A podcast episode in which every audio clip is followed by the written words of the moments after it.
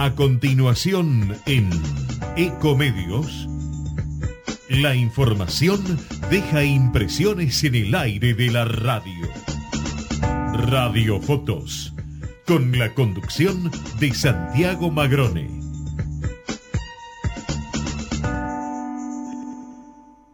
Shell Argentina, más de 100 años invirtiendo en el desarrollo de la energía en el país. Para TGS, tu seguridad y la de nuestro sistema es un tema de atención y trabajo permanente. Si tenés planeado realizar una actividad cerca de nuestros gasoductos o si ves una excavación u otra irregularidad en nuestras instalaciones, por favor, comunícate al 0800 999 8989, las 24 horas, los 365 días del año. Ayúdanos a prevenir accidentes. Para más información, consulta en nuestra página www.tgs.com.ar. TGS, comprometidos con la vida.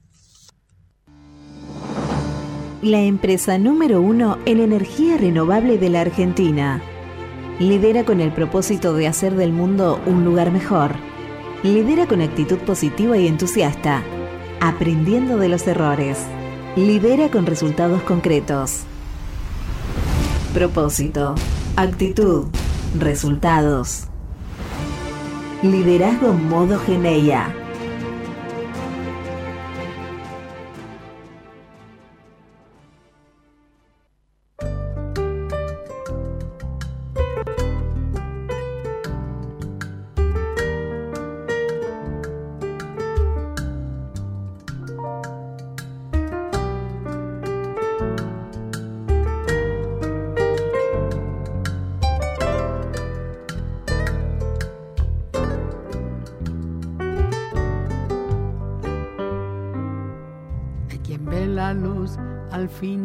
Su túnel y construye un nuevo túnel para no ver. Y se queda entre lo oscuro y se consume, lamentando lo que nunca llegó a ser. Yo no fui el mejor ejemplo y te lo admito Fácil es juzgar la noche al otro día. Pero fui sincero y eso sí lo grito. Que yo nunca he hipotecado al alma mía. Si yo he vivido parado, hay que me entierren parado si paga el precio que paga el que no vive arrodillado. La vida me ha restregado, pero jamás me ha planchado. En la buena y en la mala voy con los dientes pelados. Sonriendo y de pie, siempre parado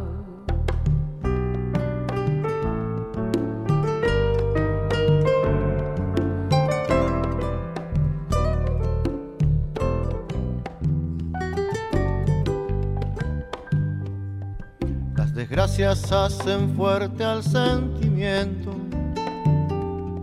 se asimila cada golpe que ha aguantado.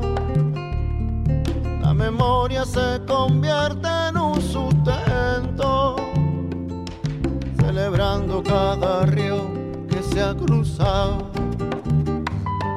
Me pregunto cómo puede creerse vivo que existe para culpar a los demás.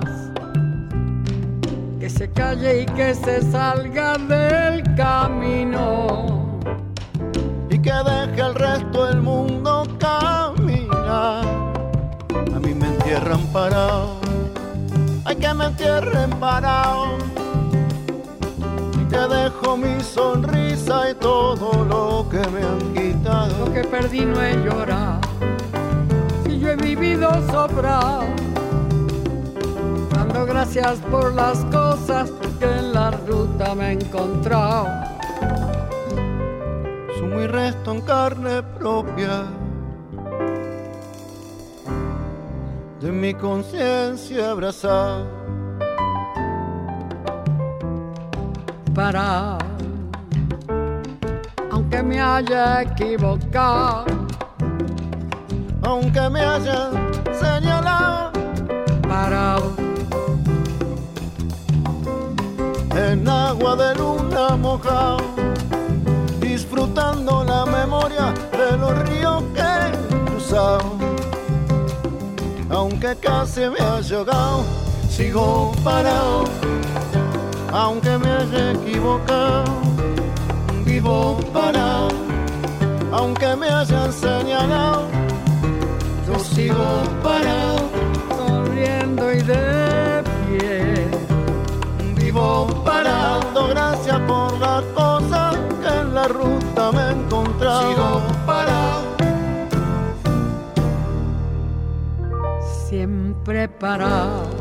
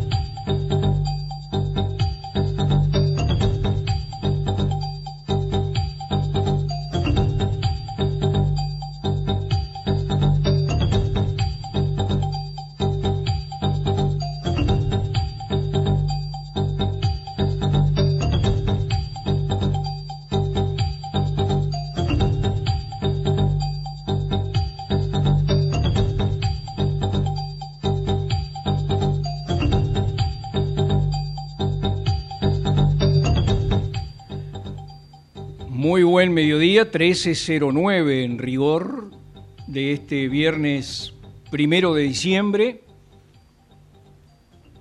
Quien les habla, Santiago Macrone, está aquí integrando un equipo junto a Fernando Gañete en Deportes, Natalia Gozalo en la operación técnica, para hacer para ustedes una nueva edición de Radio Fotos por Ecomedios.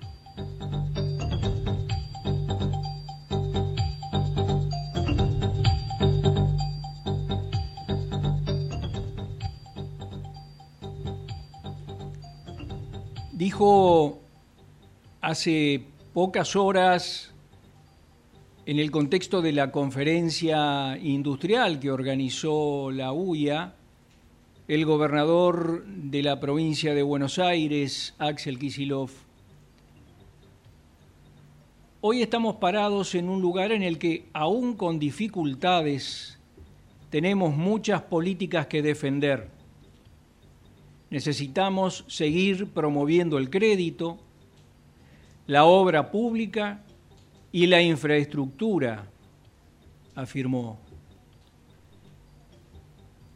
Hay industria, hay futuro, es lo que sostiene la Unión Industrial Argentina. Me permito en este sentido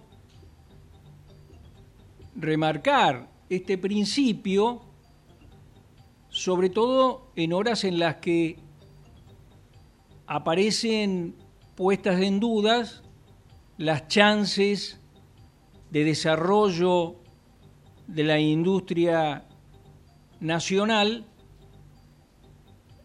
particularmente de las pequeñas y medianas industrias,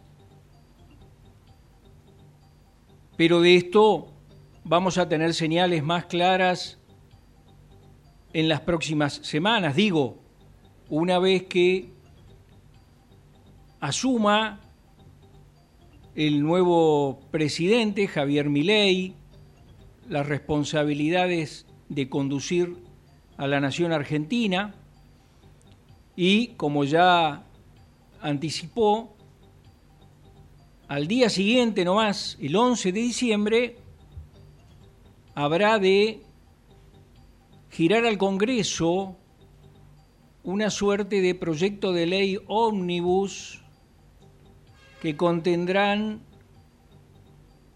una gran cantidad de medidas en todos los órdenes. Digo, desde el punto de vista de lo que es la organización institucional, la organización económica del, del país, la estructuración del Estado en ese contexto, seguramente van a estar puestos en consideración en ese proyecto que habrá, habremos de conocer en pocos días más. Lo cierto es que Axel Kisilov, con estas declaraciones ayer en la conferencia industrial, de la que también participaron funcionarios ya designados para la próxima administración.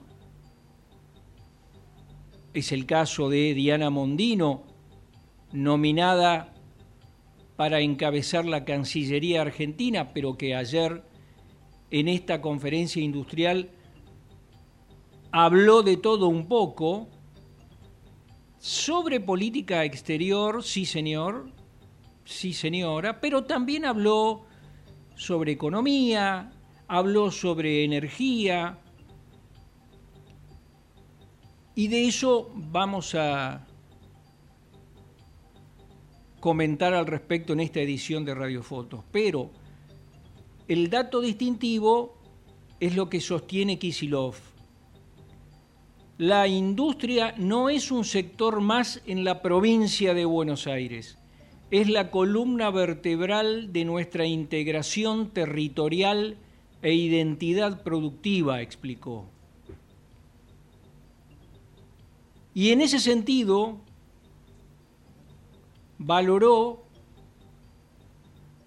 que para nosotros es fundamental, dijo, la aplicación de políticas públicas que nos permitan seguir expandiendo la producción y el empleo.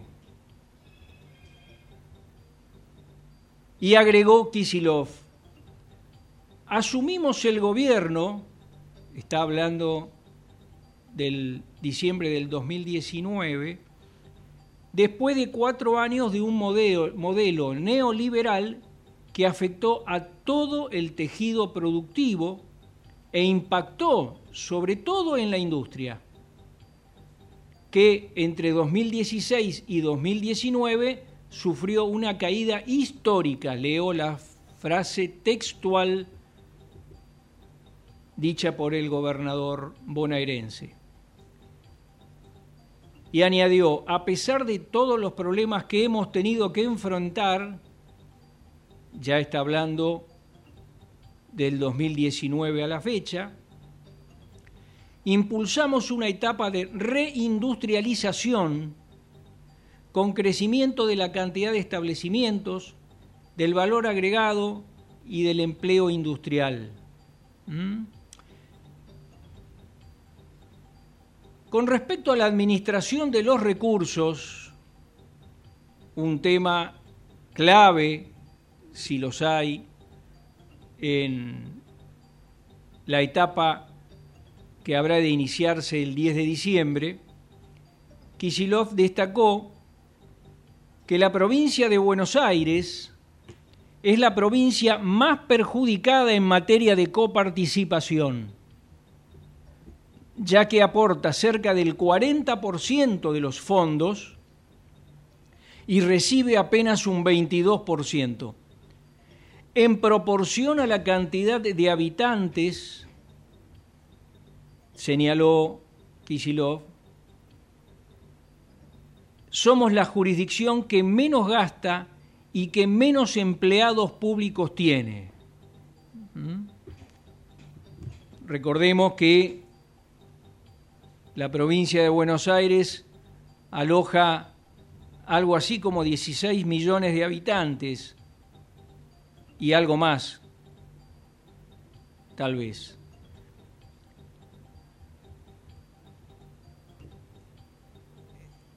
Durante esta jornada estuvo presente, obviamente, el presidente de la UIA, escuchándolo, me estoy refiriendo a Daniel Funes de Rioja, quien, más allá de esta exposición clara y concreta que ha formulado Kisilov, plantando bandera respecto de lo que él pretende y aspira a realizar en esta segunda gestión como gobernador nada menos que de Buenos Aires,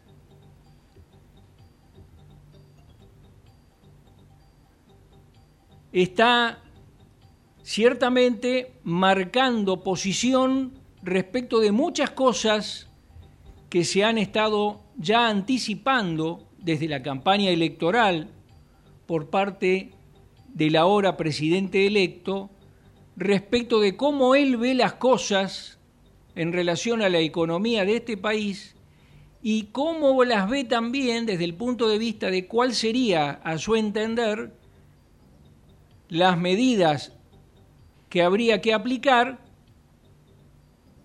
de las cuales nos iremos enterando día a día, pero sobre todo planteando abiertamente su posición contraria a la participación del Estado, obviamente no solo refiriéndose al Estado nacional, sino a los estados provinciales y demás, por ejemplo, en lo que tiene que ver con la gestión de la actividad económica en los diferentes distritos y también a nivel de la Administración Central. Aquí está planteada la primera diferencia rotunda, diría yo, entre lo que es la posición, por otra parte, ya conocida, de Axel Kisilov respecto de cómo él, que ha sido ministro de Economía de la Nación, ve el rol del Estado en el desarrollo de las actividades productivas y cómo las ve el presidente electo. Digo, hice alusión a Daniel Funes de Rioja, quien en otra parte de esta conferencia industrial manifestó, entre otras cosas, absolutamente necesaria e indispensable una reforma laboral, una reestructuración de todo el marco legal vigente en materia de relaciones laborales. Una posición que viniendo de Funes de Rioja, digamos, resulta coherente. Funes de Rioja, antes de ser presidente de la Unión Industrial, antes de ser empresario, en rigor se inició en la Unión Industrial como su histórico abogado eh, en defensa de eh, las posiciones de cuestionamiento a las legislaciones laborales que ha sostenido durante mucho tiempo buena parte del empresariado. Esto es un abogado laboralista, pero al revés, ¿no? Bueno, de hecho, fue el representante del sector empresario ante la OIT durante muchísimos años. No sé si no lo sigue siendo. Así que no hay nada de qué extrañarse. Todo irá poniéndose negro sobre blanco.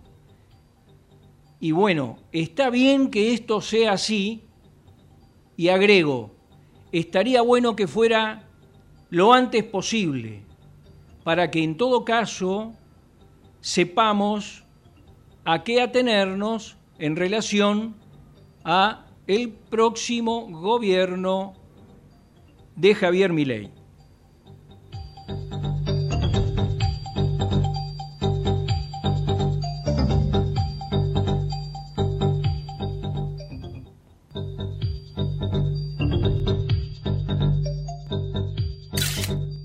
Radiofotos, Deportes.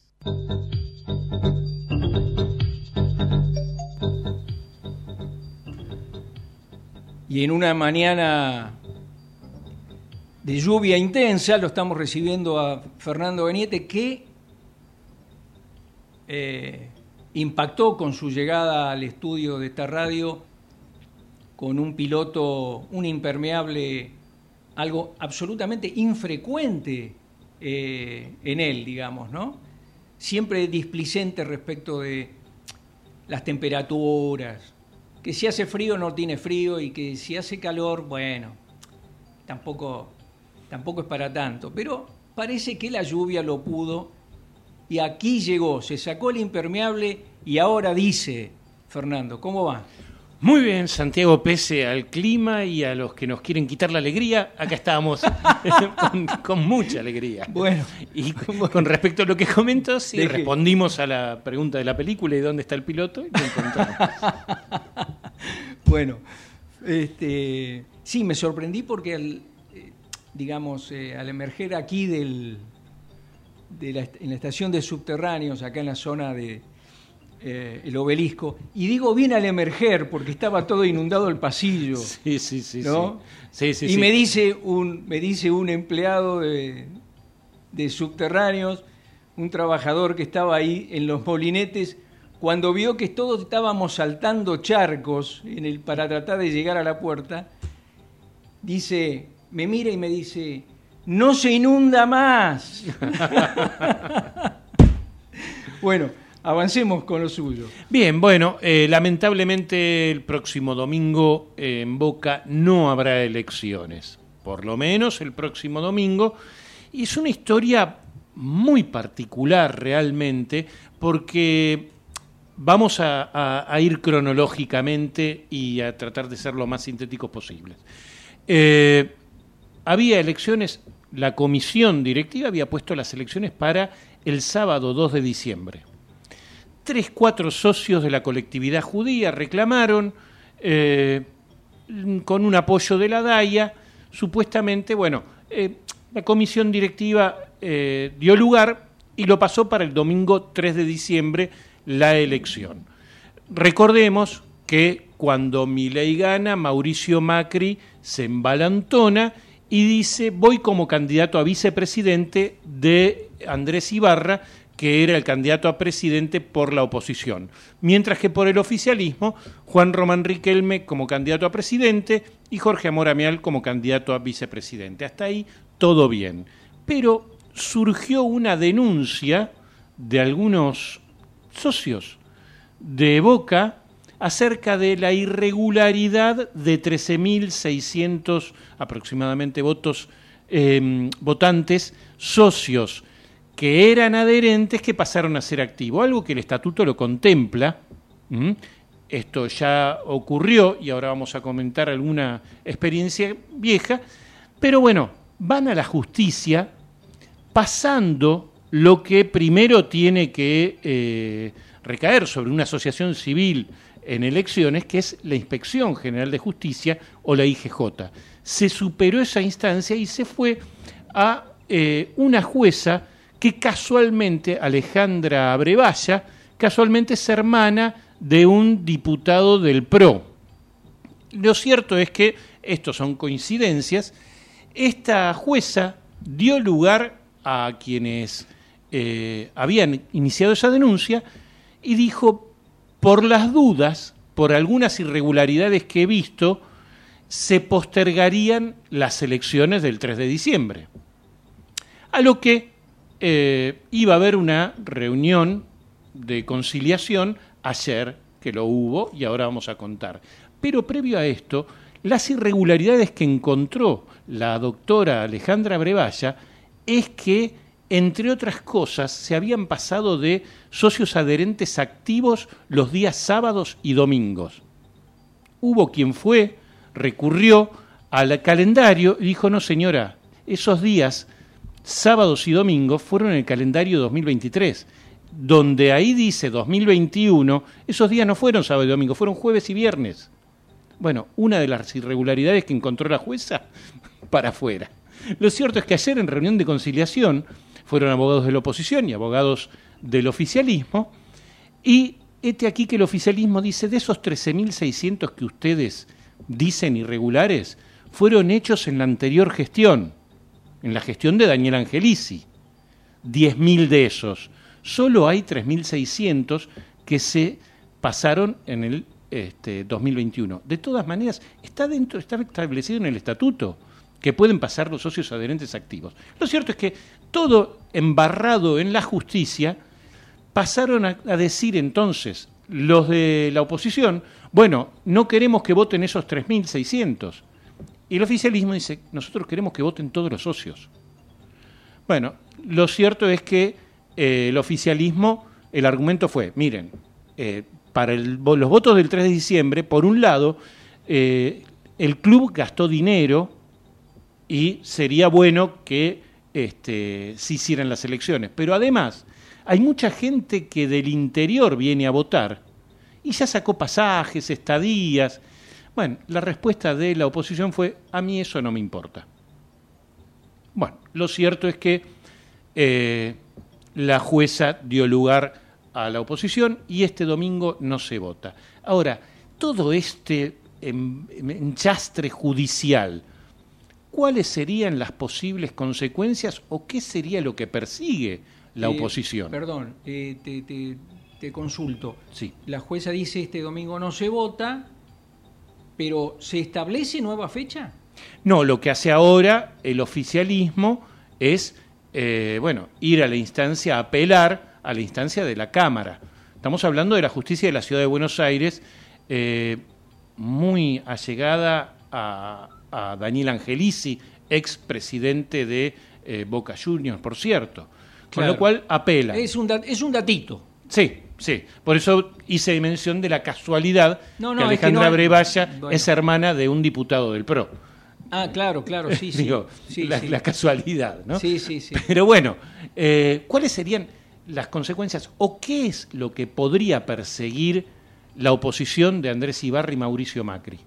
Bueno, todo indica que eh, el oficialismo, con Juan Román Riquelme a la cabeza, tendría, eh, el, según las encuestas, si bien no son muy creíbles en este país, pero bueno, tendría eh, las elecciones con amplia mayoría para ganarlas. Entonces, ¿qué pasaría? Si se supera el 10 de diciembre, la fecha de elección, que ya digo, el domingo 3 no se puede, el domingo 10 son justamente, ese, es, es cuando asume las nuevas autoridades, Javier Milei y las Obvio que no puede haber No elecciones. se puede, entonces quedaría como muy cerca el 17 de diciembre. Para esa fecha ya habría otro eh, titular de la IGJ que estaría controlando las elecciones. ¿Sí? Pero además, Inspección General de Justicia. la Inspección General de Justicia, con lo cual ya no estaría Nielsen, sino que pasaría a ser alguien elegido por el nuevo gobierno. Eso es un datito. Pero hay quienes especulan más allá. Uno de los abogados que ayer fue por la oposición, Javier Medín, fue eh, uno de los hombres que cuando se intervino la AFA formó parte de esa intervención. Entonces lo que se especula es qué pasaría si no fueran a elecciones, se postergaran las elecciones y que mediante la justicia la oposición de Andrés Ibarra y Mauricio Macri pidieran que se interviniera Boca. Javier Medín fue uno de los que intervino la AFA, recordemos la AFA estuvo intervenida en el 2016 en, eh, cuando Mauricio Macri era presidente de la Nación y cuando eh, no iban a poder ganar sus delfines las elecciones, entonces fue Armando Pérez, hombre de Mauricio Macri, pro privatización de clubes de fútbol, fue como interventor de la AFA, hasta que después vinieron las elecciones. Pero todo va por el mismo costado, intervención, privatización, etcétera, etcétera, todo va por el mismo costado, por eso muchos especulan que las dos eh, alternativas que quiere Mauricio Macri es que se vote con un nuevo presidente, de- director de IGJ, o que se intervenga a Boca vía judicial, que usted sabe que es un terreno fértil para el expresidente Mauricio Macri, eh, el, sector judicial. Entonces quizá hasta consiguiera una intervención de Boca y bueno, y ahí ya sabemos qué es lo que puede pasar. Sí, además este con esto que acaba usted de comentar, me llevó a la memoria un acontecimiento de esta semana que estamos terminando y que fue una resolución de la justicia que deja sin efecto este, el Sí, el mismo día la, pasaron dos cositas. La denuncia contra este, Mauricio Macri referido al espionaje a los familiares de eh, los submarinistas eh, fallecidos con, eh, en, oportunidad del, en la mala oportunidad del hundimiento, digamos, del... Que recordemos que en ese caso primero dijeron que no hubo este, espionaje, cuando se ratificó la justicia no le quedó otra que había todas las pruebas de que sí hubo espionaje, eh, lo que ahora lo sobreseyeron porque era para seguridad del presidente que se hizo espionaje. Sí, recordemos que se trataba de eh, denuncias que formulaban los familiares en el sentido de que eh, habían sido espiados, le hace infiltrados en sus propias reuniones, este,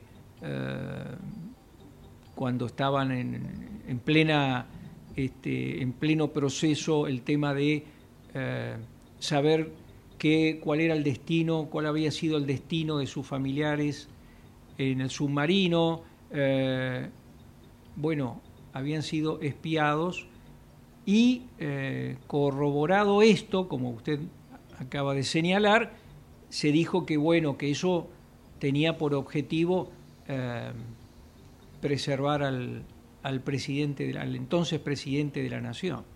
Bueno, digo, em, van, van ocurriendo cosas, y van ocurriendo cosas respecto de este, eh, el terreno judicial. Por lo tanto, esto que usted está señalando en relación a las perspectivas de este proceso electoral en Boca, que por ahora pareciera estar frenado pero bien podría resultar abortado si se confirman sus sospechas, este, va en esa misma línea. Gracias, Fernando.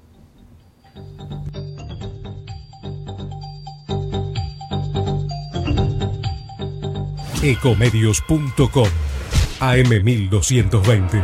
Estamos con vos. Estamos en vos. American and Merit Hoteles Primera cadena hotelera argentina, 3, 4 y 5 estrellas. Más de 20 destinos de Argentina y el Cono Sur. Aprovecha el código promocional Puro Branding con el 10% de descuento para los hoteles Amerian Córdoba Park, Amerian Executive Córdoba, Amerian Buenos Aires Park, Merit San Telmo y Amerian Executive Mendoza Hotel hasta fin de año. No válido para fines de semana largos. Amerian and Merit Hoteles. ¿Cuándo fue la última vez que te tomaste un respiro para ver un amanecer? Descubriendo lugares distintos que te hacen soñar, emocionar. Lugares que se convierten en felicidad cuando compartís ese momento con amigos. ¿Cuánto hace que no te tomas un respiro para descubrir algo distinto? Catamarca es mucho más que un destino. Informate en ecomedios.com. Seguinos en TikTok, arroba ecomedios 1220. Cada noticia deja una impresión. Radiofotos.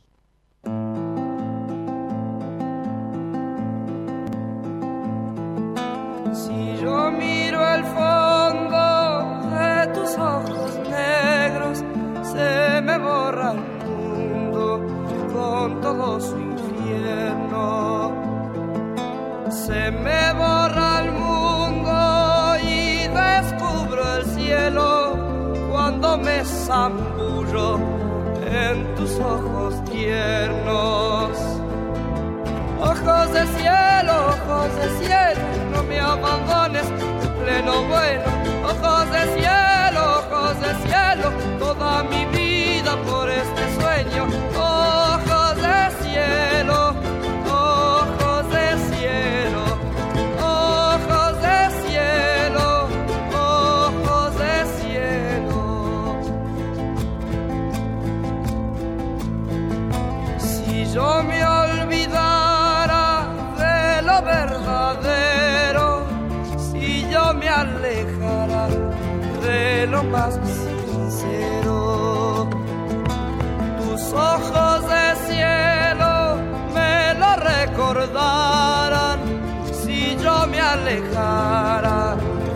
de lo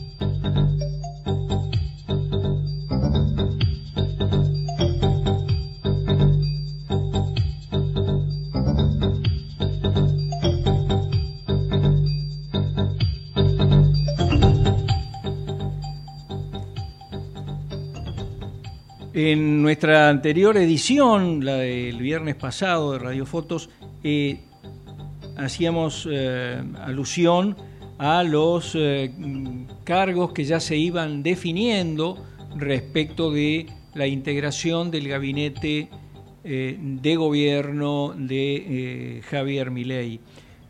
teníamos para esa fecha, bueno, por confirmados, a Osvaldo Giordano en ANSES, a Horacio Marín, un hombre de eh, Tecpetrol eh, en IPF.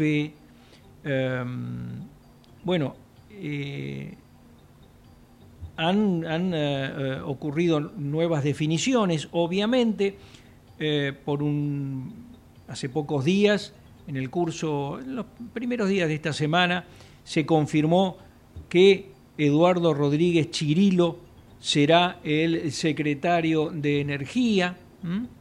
Este, eh, una secretaría que junto con la de Transporte, Minería, Comunicaciones y este, Obras Públicas va a estar en la órbita de el Ministerio de Infraestructura, ¿eh? que a su vez será conducido este ministerio por Guillermo Ferraro.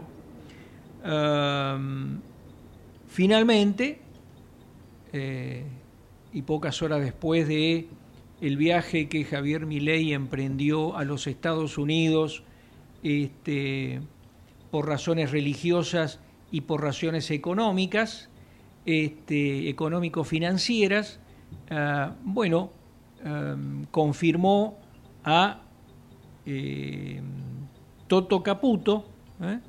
como Luis Toto Caputo, como ministro de Economía. Eh, precisamente con él viajó en ese avión privado este, eh, que fue puesto a su disposición por el empresario Wertheim, empresario que será según todo parece indicar, nuevo embajador de la Argentina en los Estados Unidos. Eh, bueno, eh, en ese viaje eh, se definió esta designación de Luis Toto Caputo este, como ministro de Economía. Toto Caputo, que fue ministro de Hacienda durante la gestión gubernamental de Mauricio Macri, luego fue presidente del Banco Central de la República Argentina. ¿Por qué digo luego? Toto Caputo fue el gestor, hombre de las finanzas, antes que de la economía en su concepto más amplio, fue el que fue el gestor de eh, los préstamos que desde el sector privado y también luego desde el Fondo Monetario Internacional se le asignaron a el gobierno de Mauricio Macri. Recordemos, en el 2015 el país no le debía un solo dólar al Fondo Monetario Internacional una deuda que había sido saldada allá en tiempos del gobierno de Néstor Kirchner, que había pagado los últimos 9.500 millones de dólares que se les debían al fondo. Un país que tenía un bajo nivel de exposición de su deuda externa en dólares, algo que fue reconocido por un ministro de Economía, un otro ministro de Economía este, de Mauricio Macri, señalando que eso era una suerte de bendición, porque bueno, entonces habría más disponibilidad de darles créditos a la Argentina. Bueno, de esto se ocupó Toto Caputo. Hubo préstamos gestionados con el sector privado por, alrededor de 100 mil millones de dólares. Dije bien, 100 mil millones de dólares evidentemente se manejó eh, con mucha habilidad en ese ámbito, el de Wall Street. Recordemos que eh, Toto Caputo, entre otras cosas, ofició como, por ejemplo, eh, jefe de mesa, jefe de la mesa de dinero del JP Morgan. Bueno, vale decir, de aceitadas relaciones con el sector financiero de los Estados Unidos. En este sentido,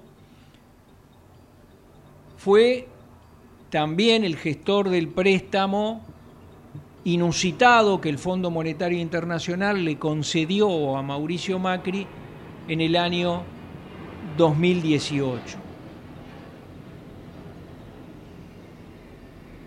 Así que está confirmado en el cargo, está haciendo gestiones ante el FMI y ante fondos de inversión, que lo conocen a él muy bien, y viceversa. Este, de hecho, Luis Caputo ya está cerrando su consultora, dice ámbito.com, y suma los socios que él tiene en la consultora a su equipo de gobierno, ¿eh? en el ministerio, me refiero, el Ministerio de Economía. Eh, así que, luego de gestionar ese crédito al que hice mención y que, como señaló Kisilov hace pocas horas ante los industriales, condicionó y mucho la gestión del gobierno eh, de Alberto Fernández asumido en diciembre del 2019, eh, cuando el Fondo Monetario otorga ese préstamo impresionante a la Argentina de más de 50 mil millones de dólares, después eh, incide en la decisión de que sea el mismo Toto Caputo quien pase a ser el presidente del Banco Central. Se granjeó amistades, como dije, también algunas enemistades, porque obviamente varios de estos prestamistas privados en un momento determinado dijeron, mm, la que traje me la llevo, este, y algunos perdieron sumas importantes en estas maniobras, especulativas claramente, eh, y por eso gran parte de ese préstamo del Fondo Monetario Internacional a la Argentina, se sabe ahora, tuvo por destino la fuga de capitales. Esto es, salir a este, eh, pagar a los, a los prestamistas privados. Bueno, así están las cosas. Toto Caputo, con esta trayectoria que acabo de comentar, es el nuevo ministro de Economía de la Nación. ¿Cuál es la justificación? Bueno, eh, desarmar lo que denominan desde la libertad avanza como la bomba de las LELIX. ¿Qué significa esto de las bombas de las LELIX? Son unas letras que se activaron ya en tiempos del gobierno de Mauricio Macri, recordemos que estaba eh, como funcionario Sturzenegger, luego el propio Toto Caputo no, este, no hizo más que seguir para adelante con este esquema que implica emitir estas letras para esterilizar pesos, pesos que están en los bancos, que son los depósitos del público, y la forma de esterilización es que esos pesos no salgan al mercado, sino que, eh, digamos, queden en poder de los bancos que cobran por ello. ¿eh? El Banco Central realiza licitaciones y a partir de eso se pagan tasas de interés muy altas que significan muchas ganancias para los bancos.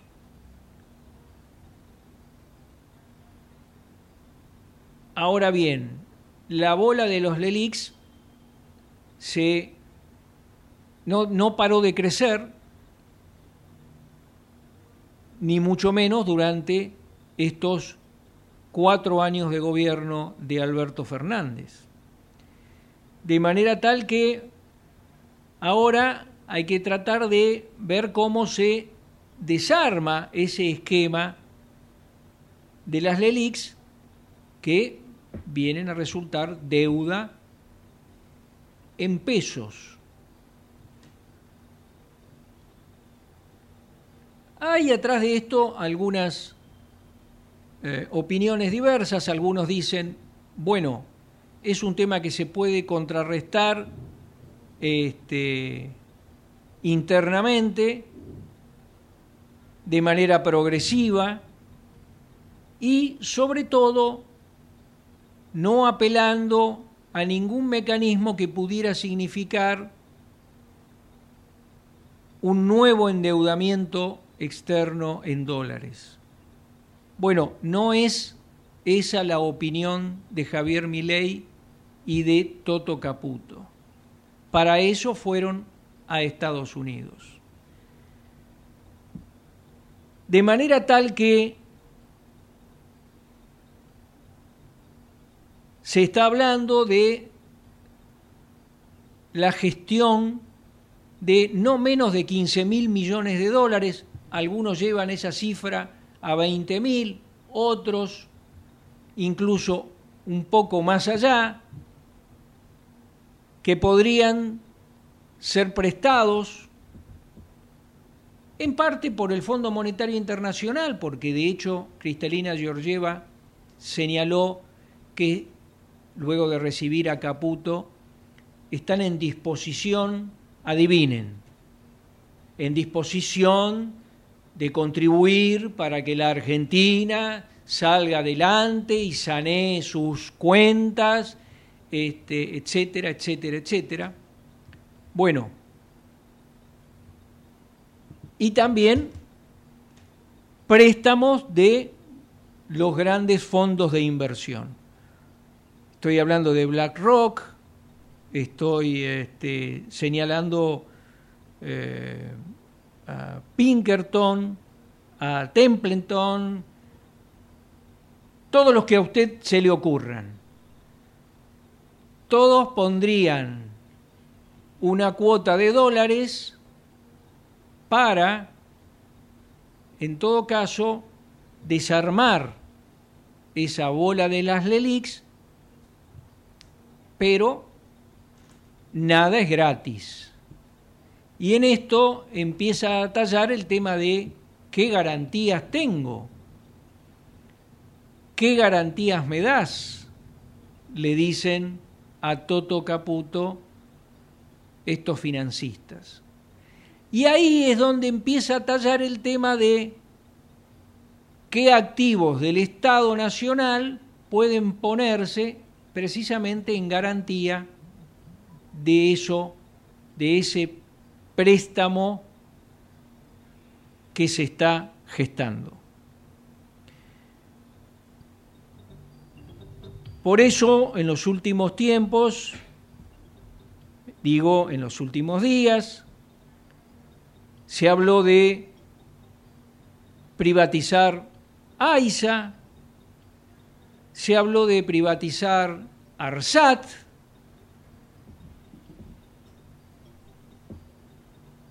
Está en juego en esto también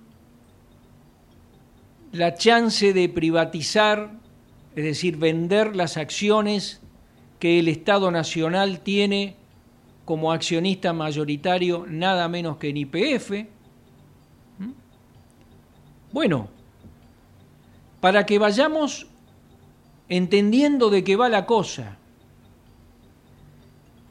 Mientras tanto, bueno, meta bomba la inflación, palo y palo las maniobras de los grandes grupos empresarios que en estas últimas dos semanas, desde que se produjo la definición de las elecciones nacionales a la fecha, no han dejado de enviar una y otra y otra lista de precios actualizados obviamente en aumento, de productos, por ejemplo, de consumos masivos. Por ejemplo, alimentos. Así que esto explica el dato que acaba de dar el Ministerio de Economía esta misma mañana, y es que la inflación, la evolución de los índices del precio al consumidor en la primera semana posterior a las elecciones fue del 3,1%, medida por Hacienda. ¿no?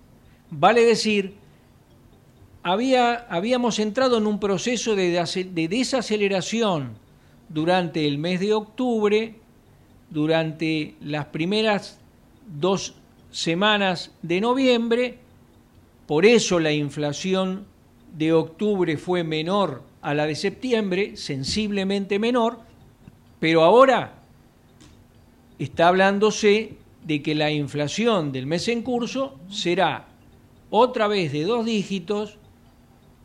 Nadie piensa en, en que va a pararse la inflación, más bien, y en función de las medidas que parece están en preparación, más bien habrá de acelerarse. Al punto tal que apareció también esta semana,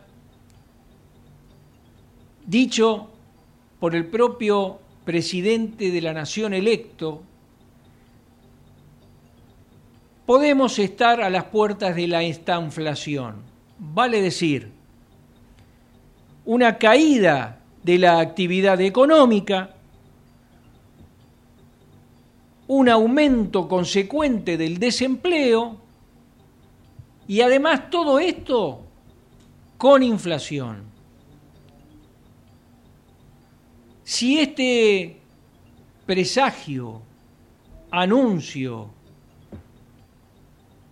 de parte del presidente electo se convierte en realidad, bueno, agarrate Catalina decían en mi barrio, porque la situación social, que ya es muy complicada, como todos sabemos, puede complicarse aún mucho más.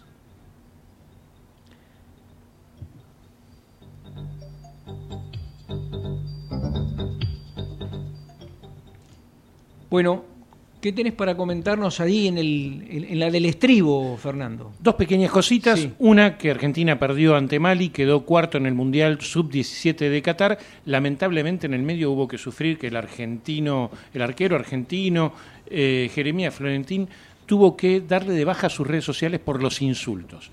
Eso es algo que quizá lo podemos llegar a hablar en otra oportunidad. Y la otra que a las 5 de la tarde de hoy se va a definir el segundo descenso. Recordemos que Arsenal ya descendió a la B Nacional y a las 5 de la tarde en Rosario van a jugar Colón de Santa Fe, Gimnasia y Esgrima La Plata. Esperemos que todo sea en paz.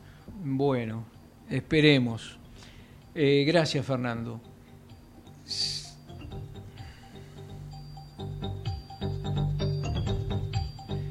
Finalmente, para el cierre de, esta edición de Radio Fotos, eh, les indicamos, les señalamos, les recordamos en el curso de esta mañana, Milei confirmó a Patricia Bullrich como al frente del área del Ministerio de Seguridad. ¿eh? Este, eh, algo que Patricia Bullrich aparentemente negoció por las suyas, digo, corriéndose un poquito de Mauricio Macri, que no para de proponerle a ley nombres de posibles funcionarios para integrar su equipo de gobierno. Así estamos. Hicimos radiofotos para usted, Fernando Gañete en Deportes, Natalia Gozalo en la operación técnica, quien les habla, Santiago Magrone les desea un muy buen fin de semana y les propongo nos volvamos a encontrar, si Dios quiere, el próximo viernes a las 13 por Ecomedios para una nueva edición de Radio Fotos. Buena semana. Shell Argentina. Más de 100 años invirtiendo en el desarrollo de la energía en el país. Para TGS, tu seguridad y la de nuestro sistema es un tema de atención y trabajo permanente. Si tenés planeado realizar una actividad cerca de nuestros gasoductos o si ves una excavación u otra irregularidad en nuestras instalaciones, por favor, comunícate al 0800 999 8989, las 24 horas, los 365 días del año. Ayúdanos a prevenir accidentes. Para más información, consulta nuestra página www.tgs.com.ar. TGS, comprometidos con la vida. La empresa número uno en energía renovable de la Argentina. Lidera con el propósito de hacer del mundo un lugar mejor Lidera con actitud positiva y entusiasta, aprendiendo de los errores. Lidera con resultados concretos. Propósito, actitud, resultados. Liderazgo modo Geneia.